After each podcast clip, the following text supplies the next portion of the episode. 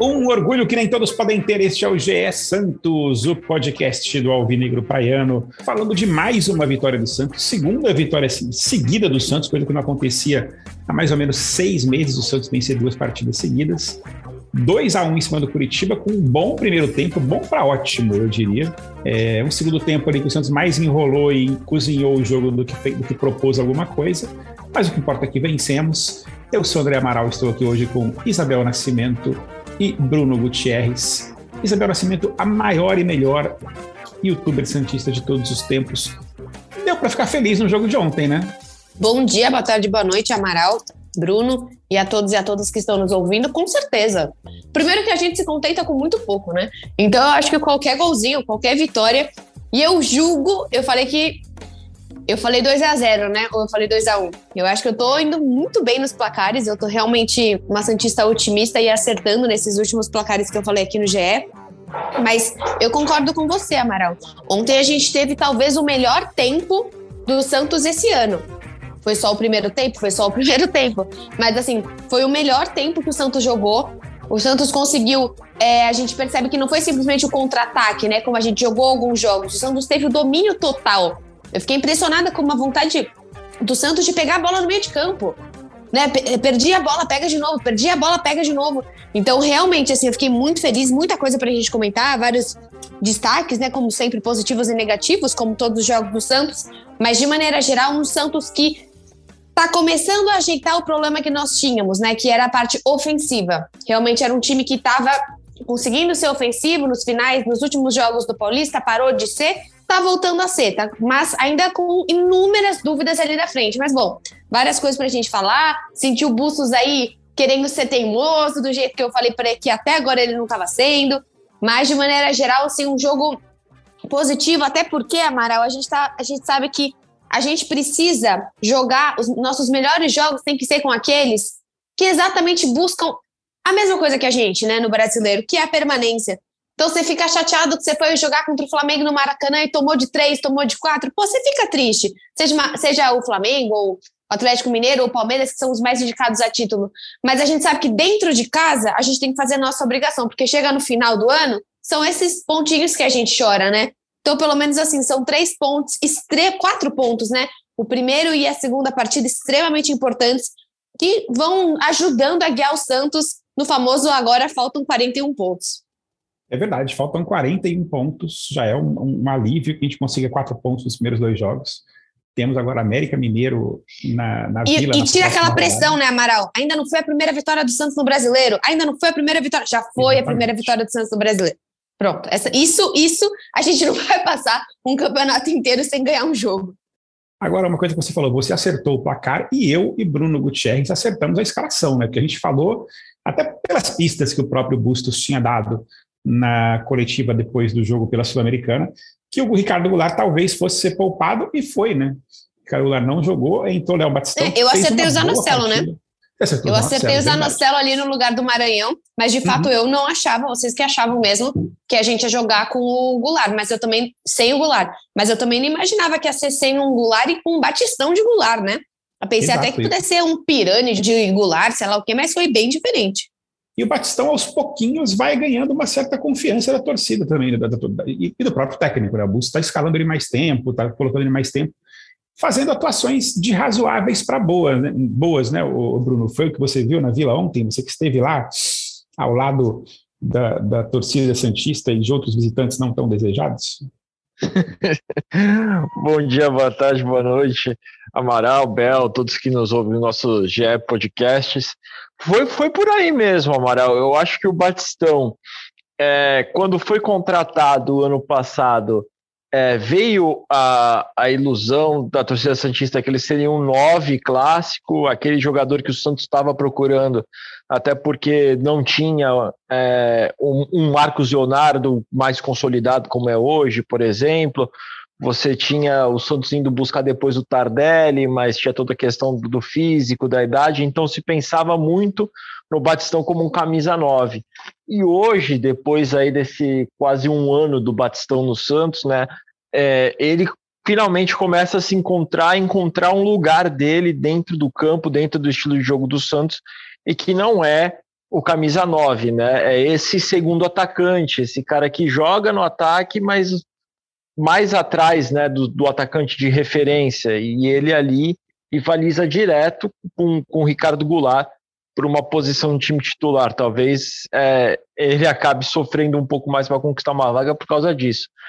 Mas é, eu, eu, particularmente fico muito feliz porque assim é, o Batistão é um garoto de Santos, então é, no início dele, no Raio Valecano lá na Espanha, eu acompanhei bastante, né? Entrevistei ele naquele período quando ele estava para ser convocado para as seleções de base da seleção espanhola, um, um, um imbróglio todo que ele viveu em relação a, a, ao processo de passaporte espanhol, que ia conseguir, que não ia conseguir, enfim as lesões que ele sofreu, que foram algumas lesões chatas, tudo, e é bom ver ele começando a se destacar no Santos, se encontrando em campo e se encontrando com os companheiros. Eu gostei muito de como o Batistão funcionou junto com o Ângelo. Eu acho que eles trocaram muito passes, eles se entenderam muito bem em campo. O, o Batistão começou a cair bastante pelo lado direito, justamente para dar esse apoio para o Ângelo. Então, o Ângelo puxava a bola. Para mim, surpreendente, Bruno. Sim. Para mim, e... surpreendente. Tipo, um com o dobro da idade. A gente pode até ver que o Julio não consegue acompanhar a velocidade do Ângelo. E o Batistão ali, para mim, o Batistão jogou até melhor que o Marcos Leonardo ontem. E você compara, Sim. cara, o Batistão correndo do lado do Ângelo, aguentando a partida. Nossa, para mim eu ia falar, imagina, nunca vai dar certo, né? Idade diferente, estilo de jogo diferente. Para mim foi surpreendente.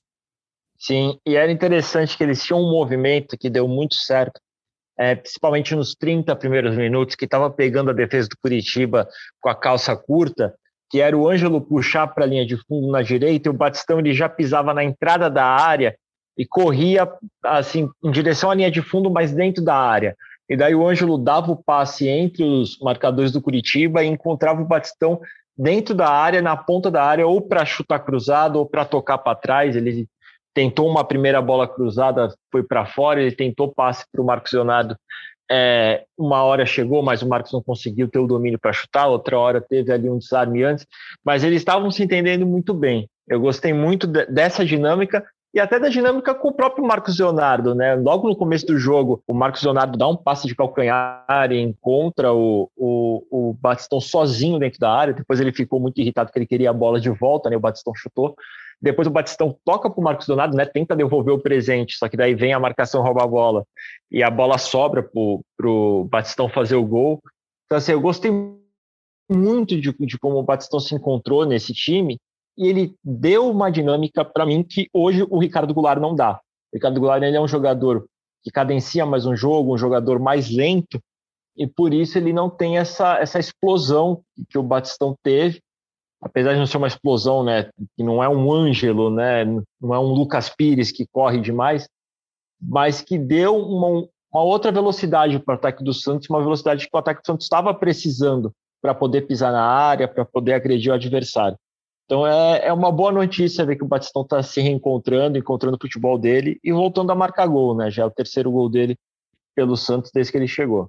É, atuação muito boa do Léo Batistão e, outras atuações muito boas também, né? O Ângelo, para mim, jogou muito bem, assim, no começo do jogo, principalmente, estava sendo. Estava infernizando ali sempre. E o Ângelo não, não é só velocidade, né? O Ângelo tem um passe bom, encontra soluções interessantes para jogadas. Então, assim, ofensivamente, o Santos ontem, muito bem, muito bem, fazendo triangulações, que fazia um tempo que eu não vi o Santos fazendo triangulações daquele jeito, com trocas de passes mais interessantes. Obviamente que o time está longe de estar tá perfeito ainda, até porque o Bustos está no time há menos de dois meses e recebeu uma série de jogadores novos há menos de um mês. Então, é natural que seja um time em formação e que vai e se encontrando aos pouquinhos. Mas acho que o passo dado ontem na Vila Belmiro foi bem, bem animador, né, Bruno?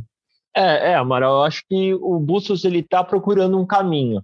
Como ele mesmo disse é, contra depois do jogo contra a Liga de contra a Liga contra a Universidade de Quito, repetiu ontem também na entrevista coletiva após o jogo, ele não é um técnico que repete time. Então a gente vai ver o Santos mais na época do Sampaoli do que na época do Cuca. Você tinha um 11 decorado que você sabia qual time ia jogar sempre.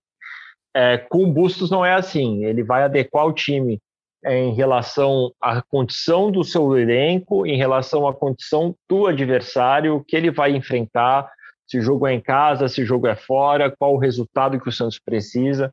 Então, todas essas variáveis vão interferir muito na escalação e no trabalho que o Bustos vai fazer para levar o time a, a, campo. E é bom o torcedor do Santos se acostumar a isso é, e não pensar assim, ah, o Bustos é um professor pardal, o Bustos está começando a inventar. Não, ele tem esse padrão.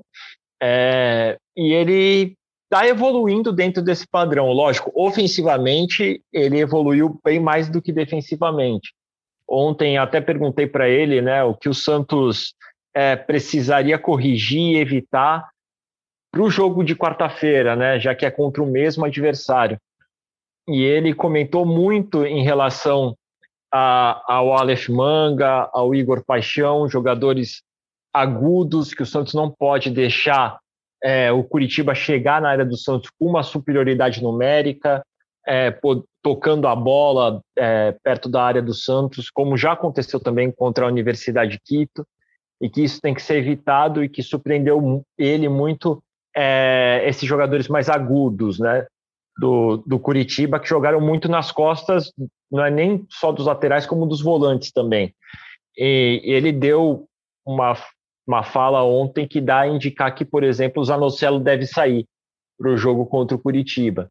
Que ele falou que o Zanocelo é um jogador mais ofensivo, joga mais à frente, e o Santos sofreu muito com as bolas nas costas do Rodrigo Fernandes, porque não tinha um outro volante para segurar a bronca ali.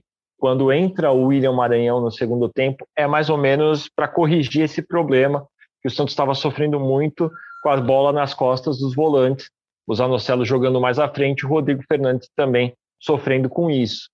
Então, por ser um jogo fora de casa, por ser uma primeira partida, com a chance do Santos resolver na Vila Belmiro no jogo de volta, eu acredito que ele vai adotar um esquema mais conservador. Zanocelo deve sair, deve voltar o William Maranhão. Ele, apesar das críticas da torcida, que desde antes do William Maranhão pisar na Vila Belmiro já reclamava dele, o William Maranhão conta com a confiança do Bustos. O Bustos ontem foi perguntado: Sandri não seria uma melhor opção para entrar no lugar do William Maranhão? E ele não chegou a falar do Sandri, mas ele falou assim: o William Maranhão foi o jogador que mais desarmou na primeira rodada do Campeonato Brasileiro contra o Fluminense. Então ele dá a indicar que ele precisa desse jogador para segurar ali, para desarmar o ataque e iniciar alguma jogada. Ontem, a torcida do Santos até tentou apoiar o Maranhão. Teve uma jogada ali que o Maranhão roubou a bola e avançou um pouco com ela, foi até intermediária ali, depois soltou a bola para quem estava na ponta direita, acho que era Madison ainda. E daí a torcida até aplaudiu o Maranhão e tudo, então tentando fazer as pazes ali. Mas o Maranhão conta com essa confiança do Bustos, acredito que ele até deva retornar ao time titular nesse jogo contra o Curitiba fora de casa. Mas é esse setor defensivo né, que ainda sofre um pouco na, no, no trabalho do Bustos e que o Bustos está tentando corrigir agora também sem perder essa ofensividade é, que o Santos tem naturalmente e que tinha recuperado né, desde o início do trabalho do Bustos lá nas rodadas do campeonato finais, rodadas finais do Campeonato Paulista. É isso que você falou, é, até a Isabel também citou isso um pouco no, no, no vídeo dela para o GE de ontem, é, o Santos melhor no, no, ataque. Eu acho que também melhor na defesa em comparação com, com o jogo de quarta-feira pela Sul-Americana, até porque quarta-feira foi para mim foi trágico assim, o time do, da Universidade Católica entrava do jeito que queria na zaga do Santos. Ontem não foi bem assim, mas ainda assim você percebendo muita fragilidade no setor defensivo do Santos, né, Isabel?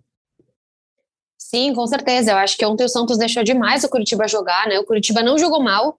É, a gente consegue ver que é um adversário difícil e até foi teoricamente bom a gente ter essa prévia, porque não é simplesmente, ah, o Curitiba, né? Poxa, subiu agora. Não, é um time bem organizado, é um time que jogou bem ontem, é um time que deu perigo. O Santos também deu perigo, acho que teve uma ou duas bolas até a começada do, do Braga, né? No Muralha. O Muralha fez uma boa partida. Eu acho que é um time que conseguiu até o primeiro chute, né? Logo de cara já foi uma tentativa do Curitiba. Então, só que eu sinto muito exatamente como o Bruno colocou essa sobra da bola, né?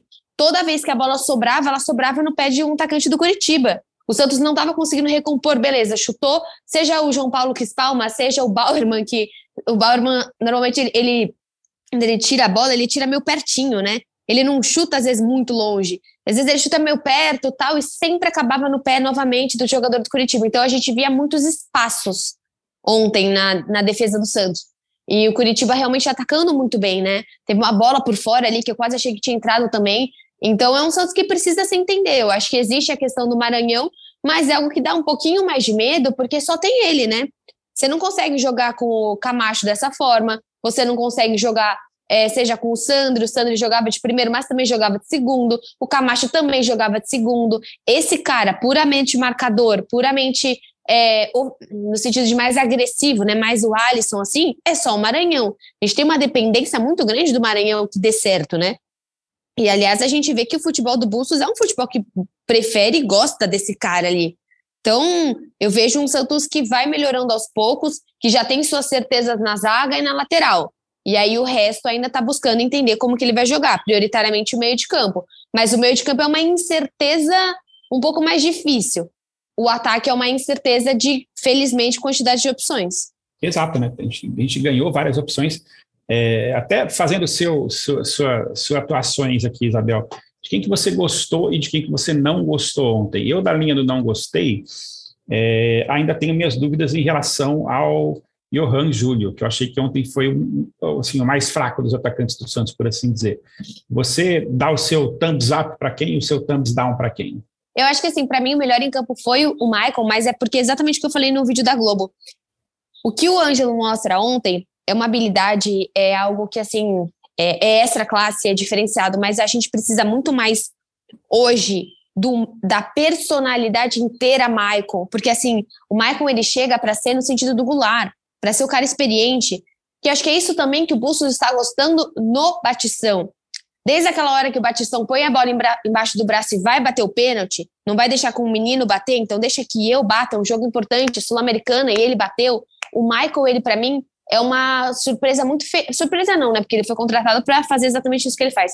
Mas é uma realização muito grande para o Santista ter um zagueiro que eu não acho que daqui a duas, três, quatro rodadas, um mês, não sei, ele já vai ser o capitão do Santos.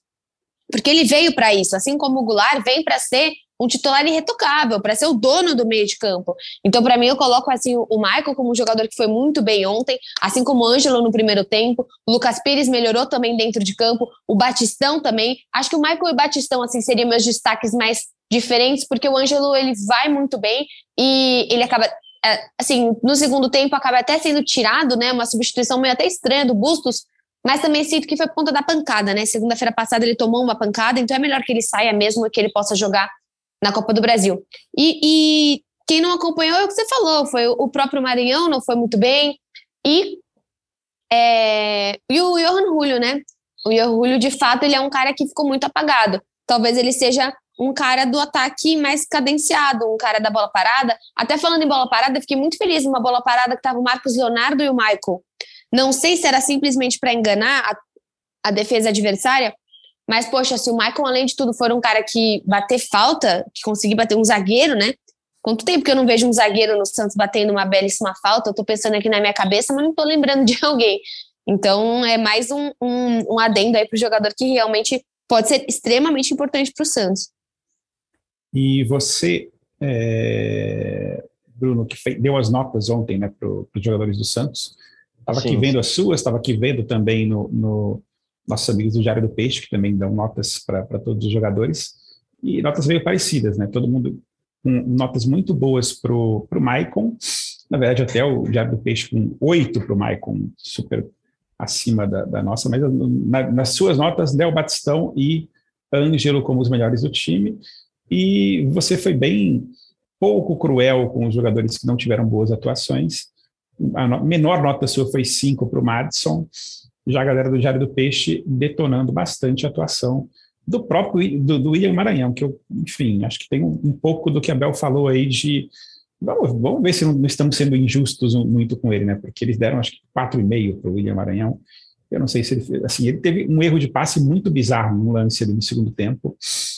E ele vai dar um passe E o João lateral, Paulo? Né? E o João o, Paulo, né? Sem contar o, Santos o Depressivo, o Santos Depressivo, que é uma página de humor, ele colocou a legenda é assim do Santos Depressivo. Quando você quando você aposta no canal de no site de apostas tantos escanteios, você quer ganhar grana.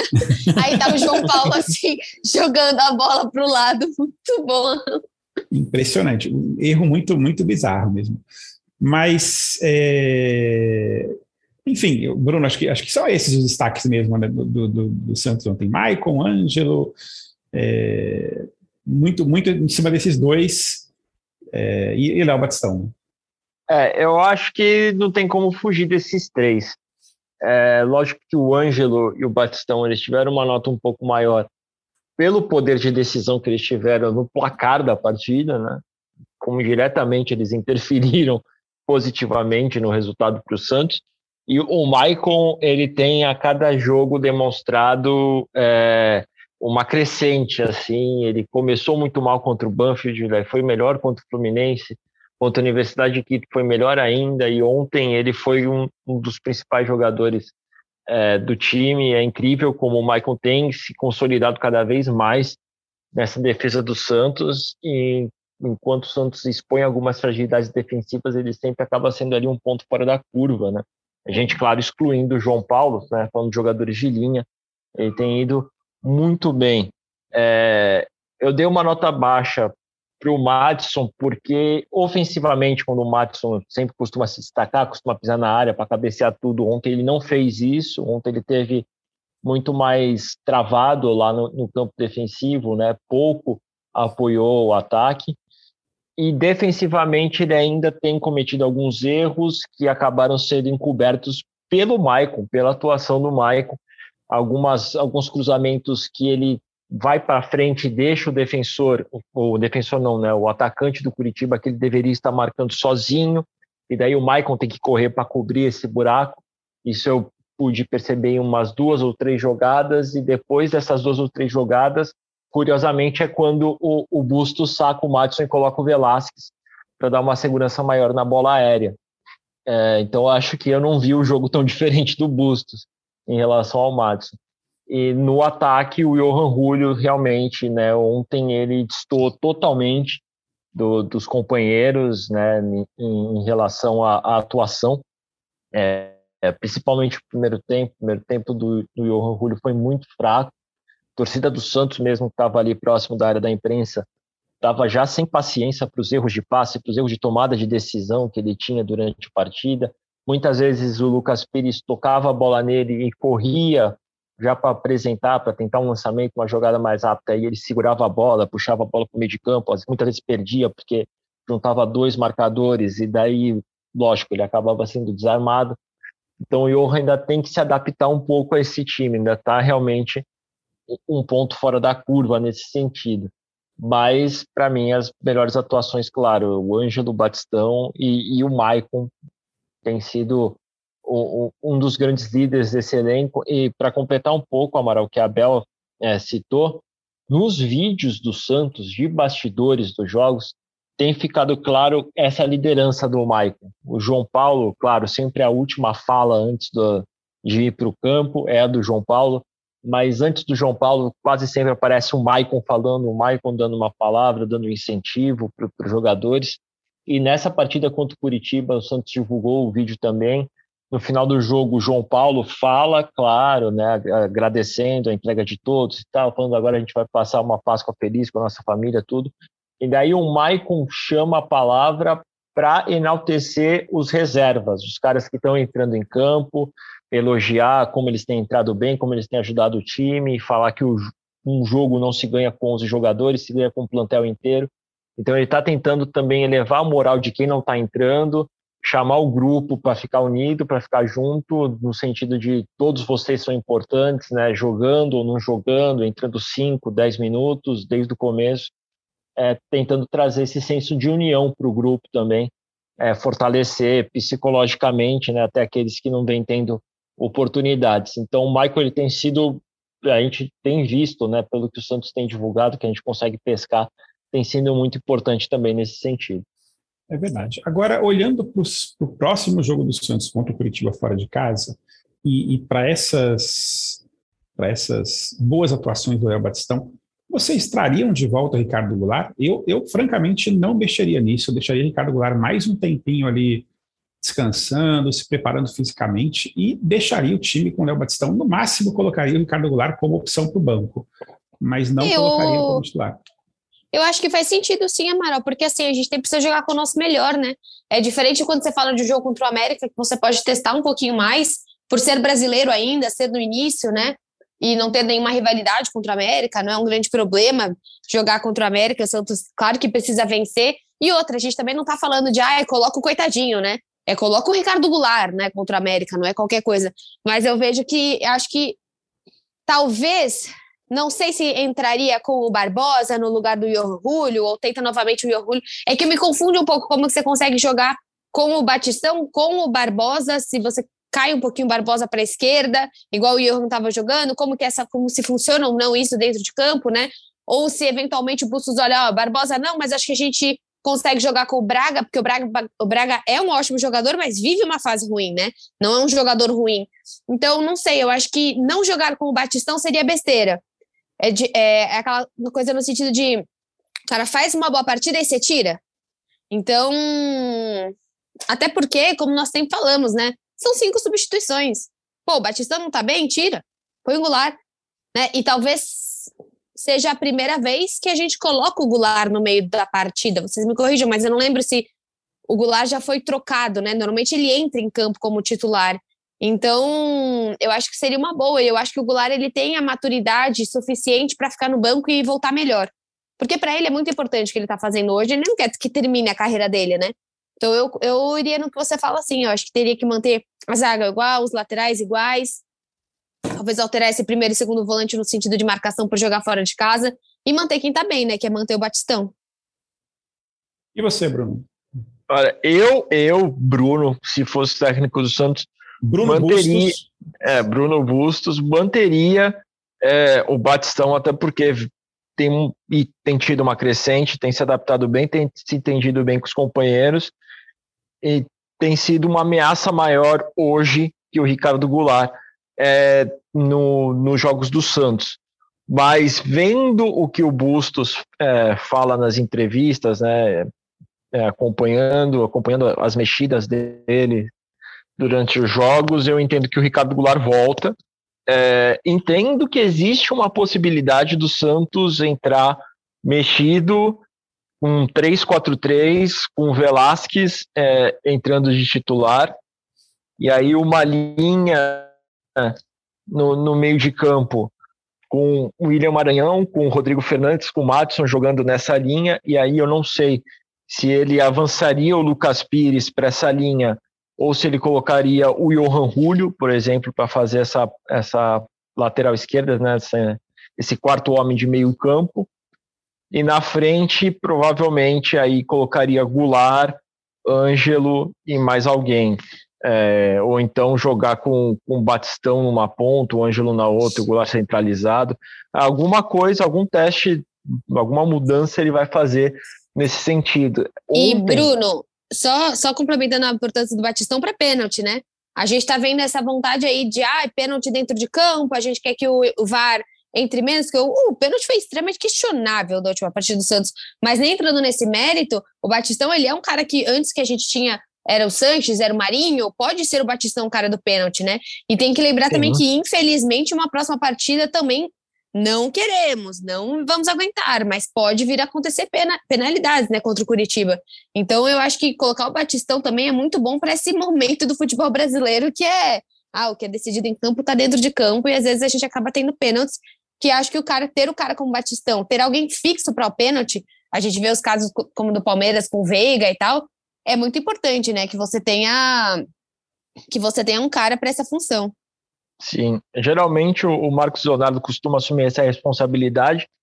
É, é uma chance, né? É, ah, eu estava até me confundindo, né? Falando num ataque com com Ricardo Goulart, Ângelo e mais alguém, o, o Marcos Leonardo pode jogar a Copa do Brasil, né? Que é ele está suspenso a sul-americana, então o Marcos Leonardo deve jogar também. É, então é, é possível que o Santos tenha essas alterações no, meio de campo. Porque ontem, quando foi questionado é, se repetiria o time é, para essa partida contra o Curitiba, ele falou: não vou dizer agora que eu não vou dar arma para o técnico rival, mas ele falou: eu gosto de jogar nesse 4-3-3, no 4-2-3-1, num 4-4-2 e no 3-4-3. Daí, quando ele cita o 3-4-3, quando ele promove a entrada do Velasquez ontem no lugar do Matson para dar uma maior segurança defensiva, a entrada do William Maranhão também nesse sentido de dar maior segurança defensiva, acredito que talvez ele visando ali uma vitória a qualquer custo em relação com Curitiba, sem sofrer gols, é, apostaria que ele entraria então com o Maranhão com Velasquez para ser um, um, time mais seguro lá atrás. Mas aí fica aquela, essa, esse leque de opções, né? Que o Santos tem é, ofensivas, como ele montaria esse meio para frente é que fica a dúvida. Mas também existe aí a possibilidade de ele entrar no 4-4-2, como ele fez contra o Fluminense, é, jogando com, com, três volantes ali, o, o Goulart na frente e o Johan Julio e Marcos Donato, por exemplo. Ou o Ângelo e Marcos Donato e o Johan Julio no banco. Eu, eu, também acho que ele vai, vai apontar para uma escalação um pouco mais defensiva, sabendo que o Curitiba vai para cima, porque vai estar jogando em casa, são dois jogos, mas o Curitiba vai querer fazer uma vantagem no jogo de ida. E, e o Santos tentando explorar os seus contra-ataques com jogadores rápidos que o Santos tem, né? Com o Ângelo, com o próprio Léo Batistão, que não chega a ser um, um Usain Bolt, mas tem mais sua velocidade, com o Marcos Leonardo, enfim, dá para pensar num Santos jogando assim. É, mas, e eu até gosto dessa história de mudar escalações assim, eu adorava a época do São Paulo, quando a gente. Era, era uma surpresa cada escalação que o São Paulo fazia, né? E, e, e, surpresas positivas, porque ele pensava muito no adversário, pensava muito na forma como o Santos deveria jogar. Acho que Bustos está tentando caminhar para esse lado, é, sem, ser, sem, sem o pardalismo que de vez em quando a gente critica em alguns treinadores de inventar demais nas escalações. Mas, enfim. É. O, o, o, só para completar, Amaral, o problema é que o técnico assim ele é o terror do cartoleiro, né? Exatamente. Porque o cara, sabe, o cara sabe que vai jogar. Hoje é menos ruim, menos pior, tem porque tem o banco de reservas. Na época do São Paulo ele não tinha. Mas o cartoleiro tinha um pouquinho de raiva do São Paulo porque você não sabia quem ia jogar no Santos mesmo. É verdade. Agora, independentemente da escalação, temos que dar nossos palpites. E Isabel Nascimento, que é a rainha dos palpites nas últimas rodadas, pode começar dando seu palpite para hoje. Para hoje não, né? Para quarta-feira. Bom, Amaral, fora de casa, é, eu acho que vai ser complicado o Santos não tomar novamente um gol, né? Eu acho que também, se o Santos aprendeu muito sobre o Curitiba, Curitiba também não é bobo e aprendeu muito sobre o Santos na última partida. Então eu acho que talvez eu iria no mesmo placar, sabe? Eu acho que o Santos hoje está sendo um time que está conseguindo ser reativo, algo que a gente não via de forma alguma ano passado um filme, um time que reage a algo, né? Um time que efetivamente consegue tomar um placar, às vezes está no placar adverso e virar o jogo. Então eu iria, eu vou num 2 a 1 de novo, assim, mas agora um 2 a 1 fora de casa, uma vitória do Santos. O Santos tem total competência para vencer o Curitiba. O Santos hoje é um time muito mais qualificado em questão de novos, é, de novas peças, de reforços. Né? Eu acho que passa essa questão também do Aleph Manga que a gente comentou, desse ímpeto dele, né? de marcar, de mostrar, ó, oh, vocês não quiseram, eu tô aqui. E esse ímpeto, às vezes, pode até acabar num pênalti, né? Pode até acabar em algo de, dessa tanta vontade de mostrar jogo. Então, eu vou num 2 a 1 fora de casa. Tô bem, acho que as últimas duas partidas me voltaram a sentir uma coisa que eu não sentia há um tempo, né? Vontade de assistir o Santos. Então, e a gente sabe como é triste a gente amar tanto o nosso time do coração e a gente perder a vontade de assistir uma partida, uhum. né? Pensar, putz, o Santos só joga daqui a 14 dias. Yes! Não é assim, né? Isso é horrível. É, é para nós. Mas, assim, mas aconteceu, quem... né? Vamos combinar que aconteceu. Mas aconteceu. No Brasil do Paulista, pelo amor de Deus, né? Não, aconteceu pra caramba. E tá acontecendo ainda, né? A gente tem dois, duas vitórias, boas vitórias, né? Um empate ruim, mas duas boas vitórias. Então vamos com certeza estar tá mais feliz para assistir essa partida. Ah, como o Bruno falou, a torcida tá apoiando, a torcida tá indo na Vila Belmiro, a torcida também tá fazendo a parte dela e esperar que a próxima, a próximo jogo seja importante. Lembrando que o valor da Copa do Brasil, né, Amaral?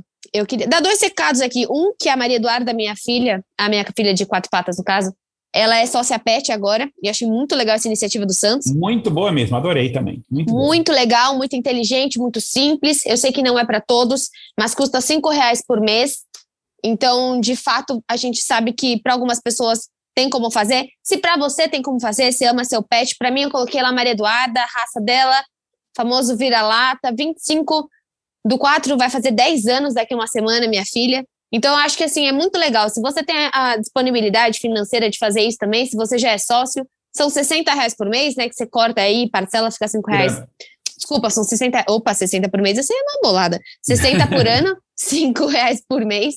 Então, acho que a gente sempre reclama das coisas do marketing do Santos e essa ação foi muito legal. E o segundo recado que eu ia dar, eu não lembro. Mas então fica com esse recado, faça o seu pet, seja sócio e também faça o seu pet ser sócio porque, ao que tudo indica, eu vou ganhar uma carteirinha, vou ter benefícios. E, aliás, o próprio sócio tem benefício em muito lugar, tá? Meu pai foi esses dias na farmácia, ele tá, ele tá trocando de convênio e a farmácia achou desconto pelo sócio, porque pelo convênio médico dele, como ele tá nessa troca, não achou. E deu um, um desconto bem legal. Sei que eu pareço que tô fazendo propaganda, mas é que às vezes a pessoa fica, ah, como que eu ajudo? Como sim, que eu sim, faço? Sim. Verdade. Se você pode, não estou aqui a, a nome de Andrés Rueda, mas a nome de Isabel, torcedora do Santos, que cada cinco reais importa. Ah, lembrei o que eu ia falar, que a Copa do Brasil dá dinheiro, por isso que eu lembrei disso. que além de tudo isso, é o campeonato que mais dá dinheiro para o Santos. Então, por isso que é muito importante. É. Ufa! Muito bem. Eu, eu fico no 1 a 1 acho que vai ser um jogo difícil. Aliás, ontem eu fiquei vendo a Aleph Manga mais uma vez com uma atuação muito boa e, assim, gostaria muito que ele vestisse a camisa do Santos em algum momento. É, Ouvi dizer que na época que o Santos teve interesse, além da questão financeira, rolou também uma questão comportamental do Aleph Manga, é, que o Santos não quis bancar, mas que aparentemente é um jogador que está tá indo muito bem nesse começo de Brasileirão. Mas eu vou no A1, acho que vai ser um jogo bem difícil, acho difícil o Santos vencer lá, porque o Curitiba está embalado, foi campeão paranaense, está com, com, a torcida ali é, super, super engajada com o time de volta à Série A. Ainda tem toda essa questão da briga de ontem lá de fora da Vila Belmiro, que acho que ainda vai deixar os ânimos mais acirrados em relação à torcida, que foi uma briga horrorosa, assim, as imagens que a gente viu ontem depois do jogo foram... Na verdade, a briga foi antes do jogo, né? Mas as imagens horrorosas que, que a gente viu ontem, torcedores brigando até dentro da, da, da UPA, mas enfim, acho que vai ser um jogo bem difícil e o Santos precisa é, tomar bastante cuidado com os ataques do Curitiba. Vou no 1 a 1 E você, Bruno? Olha, Amaral, é, antes, só para concordar realmente, cenas lamentáveis que a gente viu ali no, no entorno do, da Vila Belmiro, ali perto do, dos colégios, né, que tem ao lado da vila, onde a torcida do Curitiba estava desembarcando dos ônibus, depois na UPA Central de Santos, quebraram parte da fachada, usaram bancos de, de fila de espera ali da UPA Central como escudo, enfim, cenas lamentáveis que a gente sempre torce para que não ocorram e elas tendem a repetir cada vez mais né, no futebol brasileiro. Ontem em Santos, mas durante o ano já ocorreu aí em várias cidades é, e é lamentável de se ver. É, sobre a segunda, segunda coisa, Bel falou que a Copa do Brasil dá dinheiro, uma classificação para as oitavas de final rende 3 milhões de reais, então seriam mais 3 milhões aí o cofre do Santos, o que é importante no momento delicado né, financeiro que o Santos vive. Em relação a palpites, eu fui dar uma pesquisada aqui nos últimos anos, os jogos entre Santos e Curitiba no Couto Pereira é sempre um placares bem magros, assim, dos dois lados, né? 1 a 0 para Curitiba, 1 a 0 para o Santos, 2 a 1 para o Santos, muitos empates. Eu acredito então que, que vai ser um 2 a 1 repetir o resultado o último resultado que foi lá, quando o Santos foi lá jogar em Curitiba, foi até aquele jogo que suspeitavam que seria o adeus de Soteudo, e o Soteudo, se não me engano, fez até um gol, tudo, e o Santos ganhou de 2 a 1 então vou, vou junto com a Abel nessa, apostar num, num 2 a 1 é, para o Santos lá em Curitiba, e lembrando também, Amaral, muitas coisas que vocês falaram, é, em relação ao Aleph Manga, é, questão extra-campo dele que o Santos não quis bancar, é, pelo que a gente pode apurar, é uma questão bem parecida com que o Soteudo também enfrentava e que o Andrés Rueda até citou no, no podcast do Santos que não queria a volta do Soteudo justamente por essa, essa situação extra-campo que é similar aí ao, ao do Aleph Manga, né? Então a gente pode imaginar que também o Santos não queria bancar o Aleph Manga por já ter tido essa experiência com o Soteudo. Enfim, é isso então. É, a gente fica por aqui e voltamos na quinta-feira, torcendo para que a gente, se não conseguir uma terceira vitória consecutiva, pelo menos mantenha essa série invicta que já dura quantas partidas? quatro, não, três. Um, dois jogos no Brasileirão e um na, na, na Sul-Americana. Três partidas. Não, chega a ser uma super série invicta, mas para os padrões do Santos nos últimos 15 meses, até três jogos sem perder já é um. Já temos que jogar as nossas mãos para o céu. É, o GE Santos você ouve em todas as plataformas digitais, no, de, todas as plataformas de podcasts, né? no Spotify, no Deezer, no Pocket Cast, em qualquer, no Globoplay e no GE. É, Bruno Gutierrez e Isabel, deem seus tchauz e eu fico por aqui. Bom, é, espero que todos e todas tenham gostado do nosso programa. Felizmente, segundo programa feliz. Não Uhul. se acostumem, porque a gente não sabe feliz. se a gente pode prometer isso por mais tempo. Acho que estamos felizes além da vitória, né? A ausência de Frida sempre deixa todos nós felizes aqui no nosso podcast. Mas contamos aí que o próximo podcast tenha Bruno Gilfrida e tem uma vitória também. Tomara, eu acho que quinta-feira quinta estamos aqui, tomara que a gente faça, fale pelo menos se for um empate, mas de um bom jogo do Santos. Porque o Santos está em uma evolução. Acho que dá para a gente perceber que os últimos jogos tivemos alguns pontos de evolução, tivemos alguns pontos a melhorar sempre. E como eu falei, recado final aí, né? Sejam todos sócios, sejam sócios pets também. Dá para você colocar, é muito legal. Você coloca cachorro, você coloca réptil, você coloca gato, você coloca passarinho, você especifica o seu animal. Eu achei realmente assim, é algo simples, mas. E outra coisa também no meu aniversário, eu recebi uma ligação do Rueda assim: Olá, sócio. Aqui é Andrés Rueda. Estamos parabenizando você pelo seu aniversário. Eu achei muito legal. Outra coisa simples também. Fiquei muito feliz de receber uma mensagem gravada de Andrés Rueda. É, no, no meu tchau, eu, eu digo que eu espero também receber essa ligação de, de Andrés Rueda em junho, quando for meu aniversário. Vamos ver se o presidente me dá parabéns. Ah, agradecer por, por todos os torcedores santistas que sempre nos acompanham, né? Seja no nosso podcast, seja lá no, no, no ge.com, com as nossas matérias, nossos textos, que sigam acompanhando, por favor e que não quero provocar aqui, mas desde que Bruno Jufrida entrou nesta folga aí, o Santos vem numa maré de sorte. É, né? Espero que quando ele volte, essa maré A siga. sorte é nossa. É isso aí. Enfim, voltamos na quinta. Um grande beijo para todos vocês e até lá.